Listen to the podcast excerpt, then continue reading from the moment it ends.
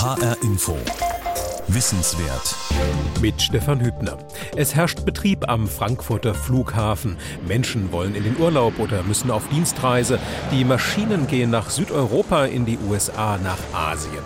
Dem Klima tun sie damit nichts Gutes. Wer etwa von Frankfurt nach San Francisco und zurückfliegt, verursacht eine Emission von Kohlendioxid CO2 im Umfang von etwa drei Tonnen. Insgesamt stößt der globale Flugverkehr pro Jahr fast eine Milliarde Tonnen CO2 aus. Das sind rund 10 Prozent aller Verkehrsemissionen. Lässt sich diese Menge verringern? Autos und LKWs pusten zwar deutlich mehr CO2 in die Luft als Flugzeuge, aber für sie gibt es Auswege, Elektroantrieb und Brennstoffzelle und natürlich die Bahn.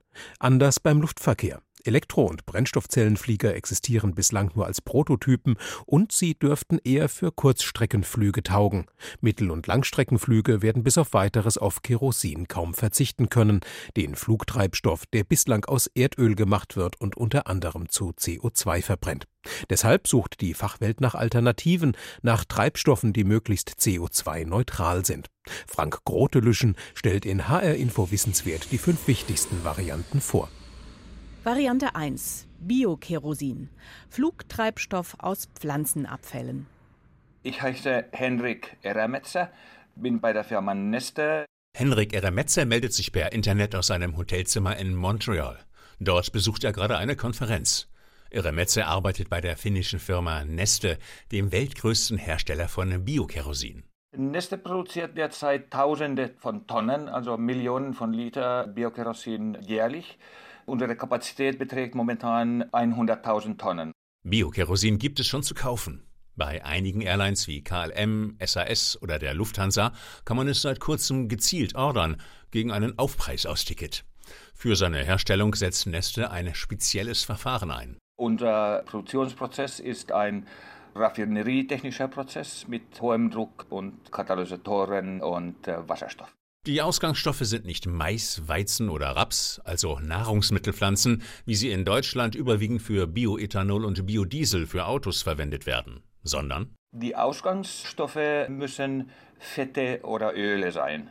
Abfälle und Reststoffe betragen ungefähr 80 Prozent von den Rohstoffen. Frittieröle aus der Gastronomie, Reste aus der Palmöl- und Ethanolherstellung, aber auch tierisches Fett aus Schlachtabfällen, alles Stoffe, die sonst oft ungenutzt entsorgt werden.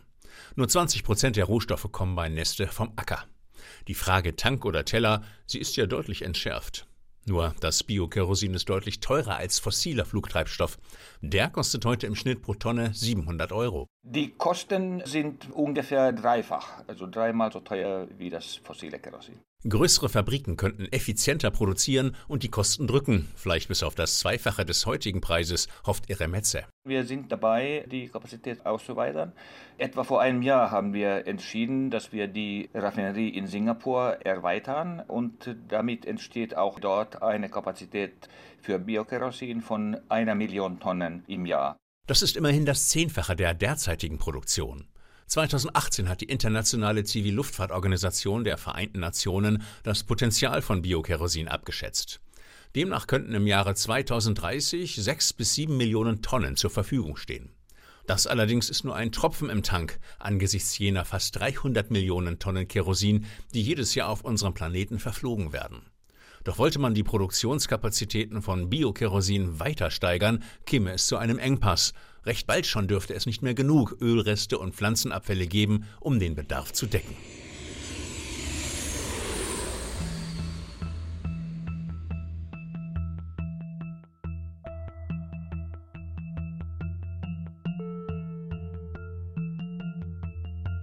Variante 2. Kerosin aus Stahlwerksabgasen.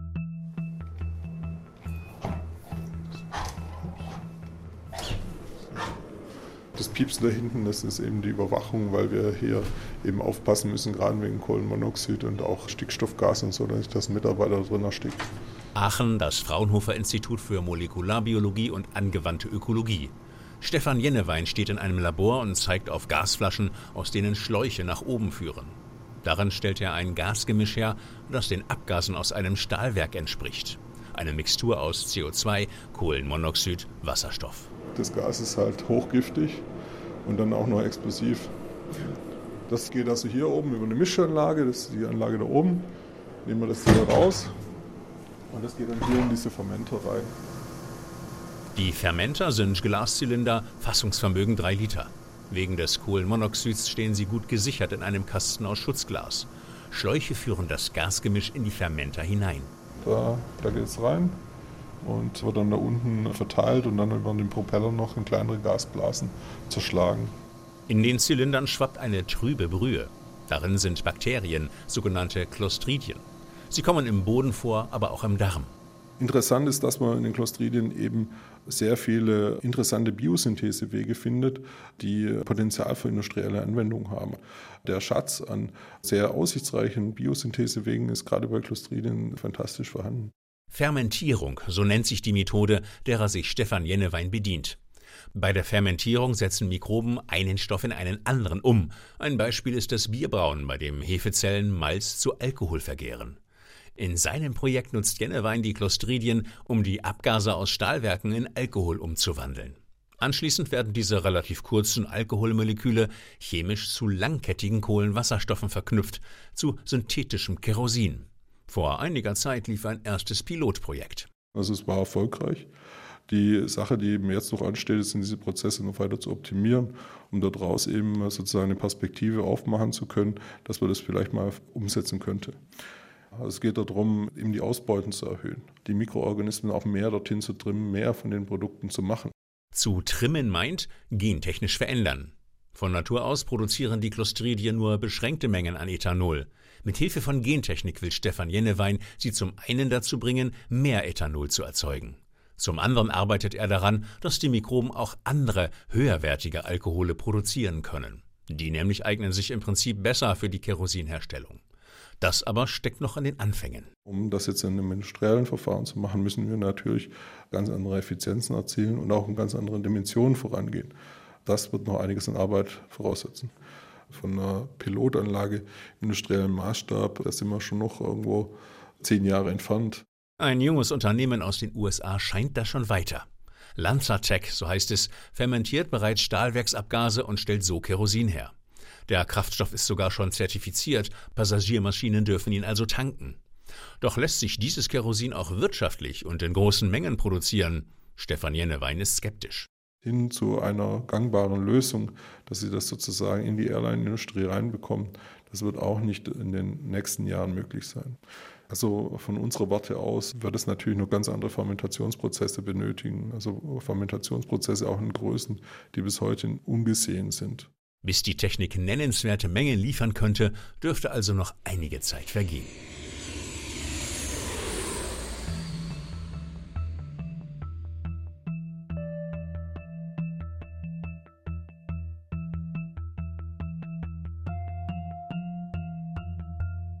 Variante 3.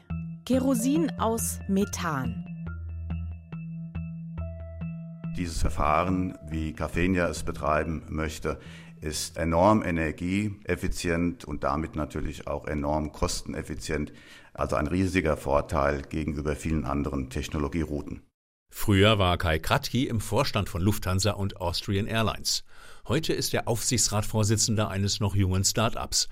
Cafenia, so heißt es, möchte synthetisches Kerosin möglichst günstig herstellen, und zwar durch die Spaltung von Methan. Zur Spaltung von Methan benutzen wir eine sogenannte Plasmatechnologie. Das ist ein hochenergetischer Lichtbogen, wo das Methan in seine Bestandteile Wasserstoff und Kohlenstoff gespalten wird. Anschließend werden Wasserstoff und Kohlenstoff dann zusammen mit Wasser und CO2 in ein spezielles Gasgemisch umgewandelt, ein Synthesegas.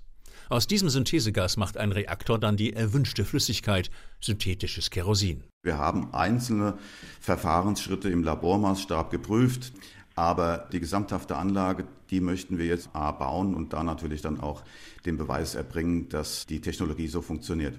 Im Sommer 2020 soll der Bau beginnen, so die Hoffnung. Projektkosten 20 Millionen Euro, Laufzeit drei Jahre, das Ziel? Eine Jahresproduktion zwischen 300 und 500 Tonnen.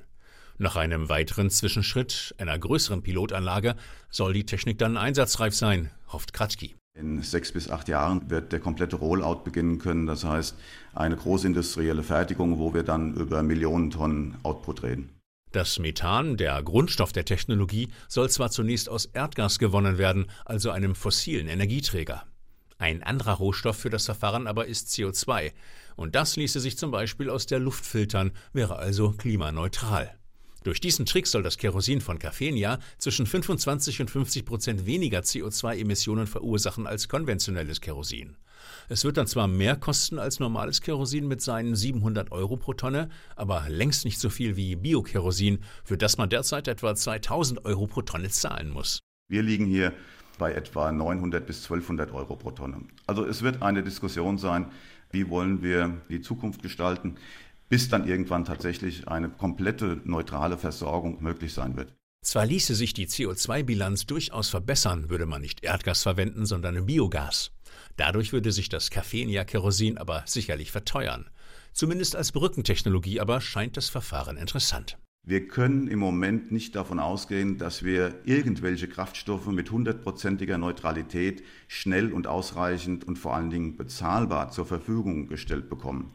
Das heißt, wir werden noch eine ganze Zeit lang uns auf einem Pfad befinden, wo auch Kraftstoffe, die vielleicht nur 50 oder 25 Prozent reduziert sind, durchaus Sinn machen.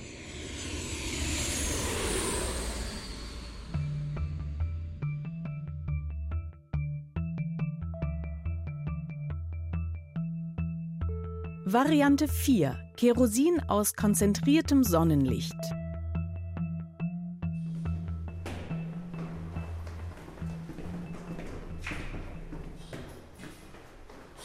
Die Anlage heißt Zinlight und ist der größte Sonnensimulator der Welt. Jülich, eine Halle des Deutschen Zentrums für Luft- und Raumfahrt. Ingenieur Dimitri Laber steht vor einem riesigen Gestell, auf dem dicht an dicht 148 Strahler montiert sind. Jeder Strahler hat einen Durchmesser von einem Meter und ist so hell wie ein Kinoprojektor. Eine einzelne Lampe hat eine elektrische Leistung von 7000 Watt. Und wenn man sie alle zusammenbündelt, können wir Konzentrationen erreichen, die circa das 13.000-fache der normalen Sonnenstrahlung ist. Dann wuchtet Laber mit seinen Händen einen schweren Metallklotz in die Höhe. In der Mitte klafft ein Loch, groß wie ein Hühnerei. Das ist eine massive Baustahlplatte, 50 mm dick, die wir eben, um die Leistungsfähigkeit der Anlage zu zeigen, durchgeschmolzen haben. Dafür haben wir circa 100 Strahler gebraucht und ungefähr eine Minute, dann war eben dieses Loch da. Doch das ist nur eine Demonstration. Die Strahler haben einen anderen Zweck. Sie schicken ihr Licht auf dickwandige Stahltonnen, die Reaktoren. Hier soll das Licht spezielle chemische Reaktionen auslösen, Reaktionen, bei denen zum Beispiel Wasserstoff entsteht, aber auch Treibstoff. Unter anderem dient die künstliche Sonne dazu, Vorversuche zu machen für einen ehrgeizigen Plan, Kerosin mit Hilfe riesiger Solaranlagen zu produzieren. Im Prinzip funktioniert das so, dass man Wasser und Kohlendioxid nimmt, das mit einer reaktiven Keramik hoch erhitzt. Dann entzieht die Keramik dem Wasser und dem Kohlendioxid den Sauerstoff und es werden Wasserstoff und Kohlenmonoxid gebildet. Und Wasserstoff und Kohlenmonoxid kann man dann wieder zu Kerosin verbinden, um den Treibstoff herzustellen, den man nachher haben möchte. Sagt Dimitri Labers Chef Christian Sattler. Die Keramik, von der er spricht, ist eine Kernkomponente der Technologie, eine Art grobporiger Keramikschwamm, der sich durch das gebündelte Sonnenlicht auf bis zu 1500 Grad aufheizt und in dessen Poren die entscheidenden chemischen Reaktionen passieren. In der Praxis soll diese Kerosinherstellung in riesigen Spezialanlagen erfolgen, Solartürme genannt. Man muss sich das so vorstellen wie ein Feld, auf dem viele Spiegel stehen. Diese Spiegel werden der Sonne nachgeführt und reflektieren das Sonnenlicht auf einen Punkt auf der Spitze eines Turmes. Und die Spiegel selber sind wie so Rasierspiegel, so muss man sich das vorstellen.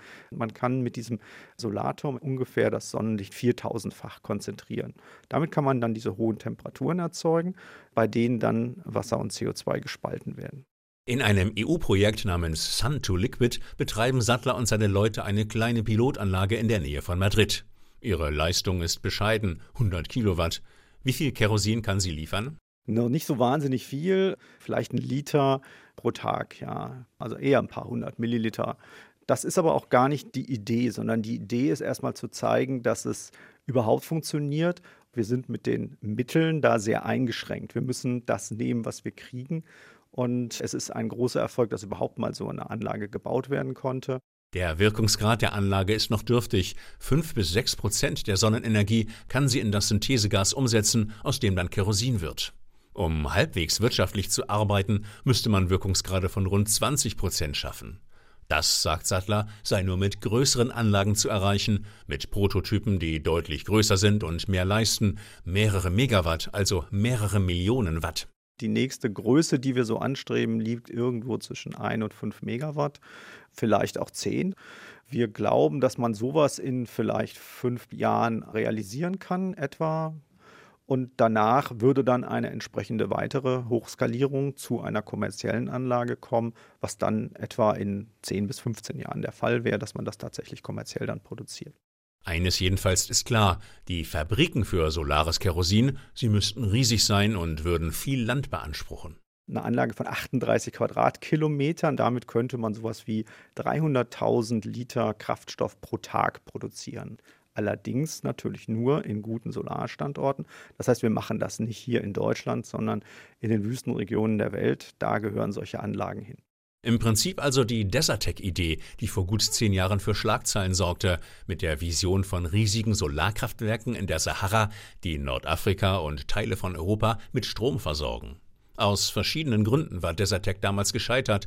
Letztlich wollte niemand die nötigen Milliarden in Nordafrika investieren. Irgendwann könnte die Idee nun also wieder auferstehen, allerdings nicht mit solarem Strom als Exportschlager, sondern mit solarem Kerosin. Man könnte sich vorstellen, dass man einen Liter Kerosin für etwa 2,20 Euro ungefähr produzieren kann und unter den günstigsten Voraussetzungen vielleicht sogar für 1,30 Euro oder vielleicht sogar ein bisschen unter 1,30 Euro produzieren kann. Was in etwa das Doppelte wäre des derzeitigen Kerosinpreises. Klar aber scheint, bis die Wüstentechnik nennenswerte Mengen an solarem Kerosin liefern kann, dürften mindestens zehn Jahre ins Land gehen, wahrscheinlich eher 15.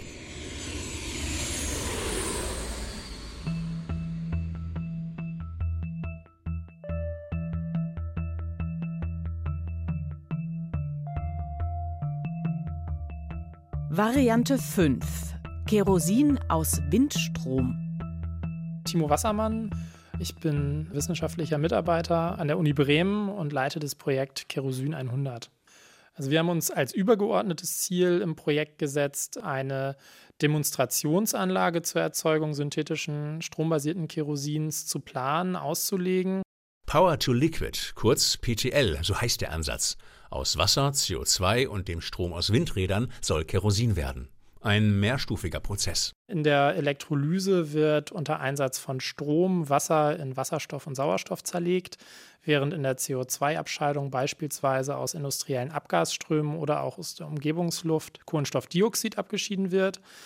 Der Wasserstoff und das Kohlenstoffdioxid wird dann in einem geeigneten Verhältnis der Kraftstoffsynthese zugeführt. Und in der Kraftstoffsynthese, das ist ein chemisches Syntheseverfahren, werden langkettige Kohlenwasserstoffe erzeugt die dann unser Zielprodukt, das synthetische Kerosin, darstellen. Diverse Projektpartner sind an Kerosin 100 beteiligt. Forschungsinstitute, ein Chemieanlagenbauer, eine Raffinerie in Schleswig-Holstein. Die Herausforderungen, wie lässt sich Kerosin möglichst effizient gewinnen? Woher soll das CO2 herkommen? Aus den Abgasen der Raffinerie oder aus der Luft? Und? Wir schauen uns auch an, wie wir eine solche Power-to-Liquid-Anlage schlau in eine Raffinerie integrieren können und was die Integration einer solchen Anlage ins Stromnetz bedeutet. Wir nutzen den Windstrom und können dadurch das Stromnetz auch in gewisser Weise entlasten. Das wollen wir natürlich auch nachweisen. 2021 soll das Konzept fertig sein. Danach könnte, vorausgesetzt die Finanzierung klappt, eine Demonstrationsanlage entstehen. Ja, also wir haben uns darauf verständigt, dass wir als Zielgröße 20.000 Tonnen Kerosin pro Jahr mit einer solchen Demonstrationsanlage produzieren wollen. Und das wären dann eben ungefähr 5 Prozent des Kerosinbedarfs des Hamburger Flughafens.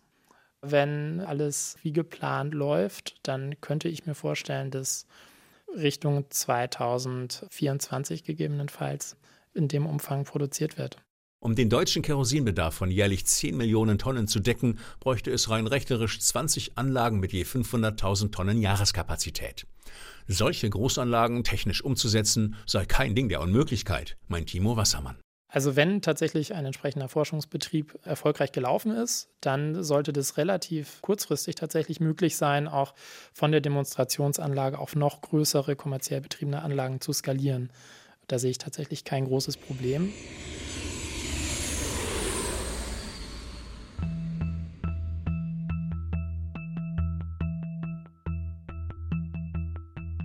Alternativen also gibt es einige. Doch was taugen sie?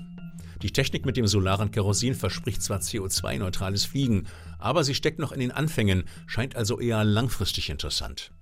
In absehbarer Zeit könnten andere Verfahren zur Verfügung stehen, die Fermentation von Stahlwerksabgasen und auch das Caffenia-Verfahren, das Methan als Ausgangsstoff verwendet.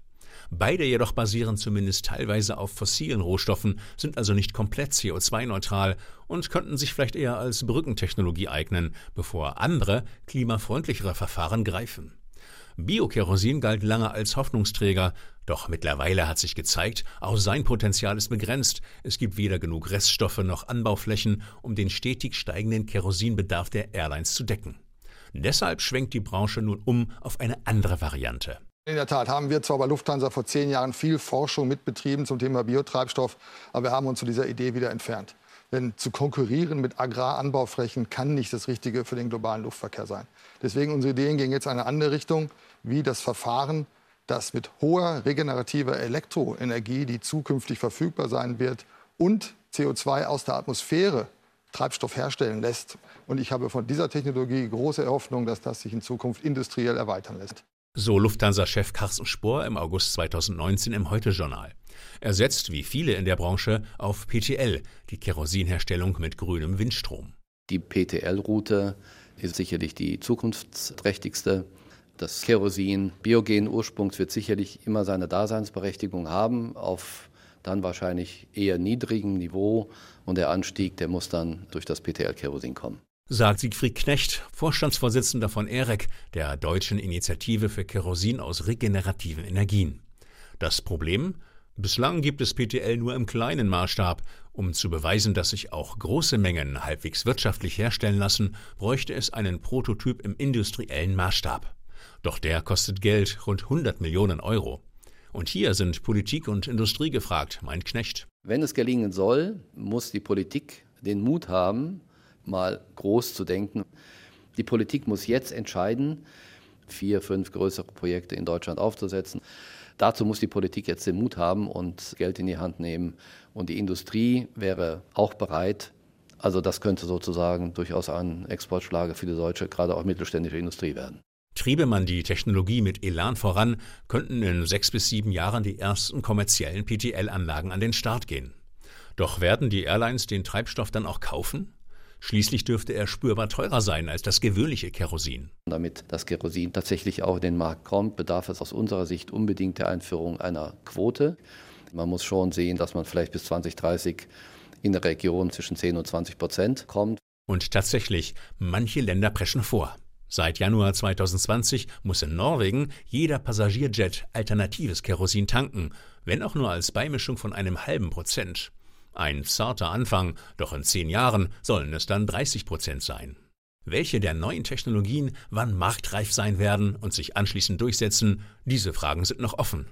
Doch klar ist, will man CO2-neutrales Kerosin auf breiter Front einsetzen, wird das Fliegen spürbar teurer werden, sagt Siegfried Knecht. Wenn wir in diesem Land und auf dieser Welt Klimaschutz ernst nehmen, dann wird jeder einen Beitrag leisten müssen, also auch der Passagier dann wird man am Ende des Tages auch den Passagier ein Stück weit zur Kasse bitten müssen. Ein Rechenbeispiel. Sollte CO2-neutrales Kerosin zweieinhalb Mal teurer sein als normales, was müsste ein Passagier dann mehr zahlen?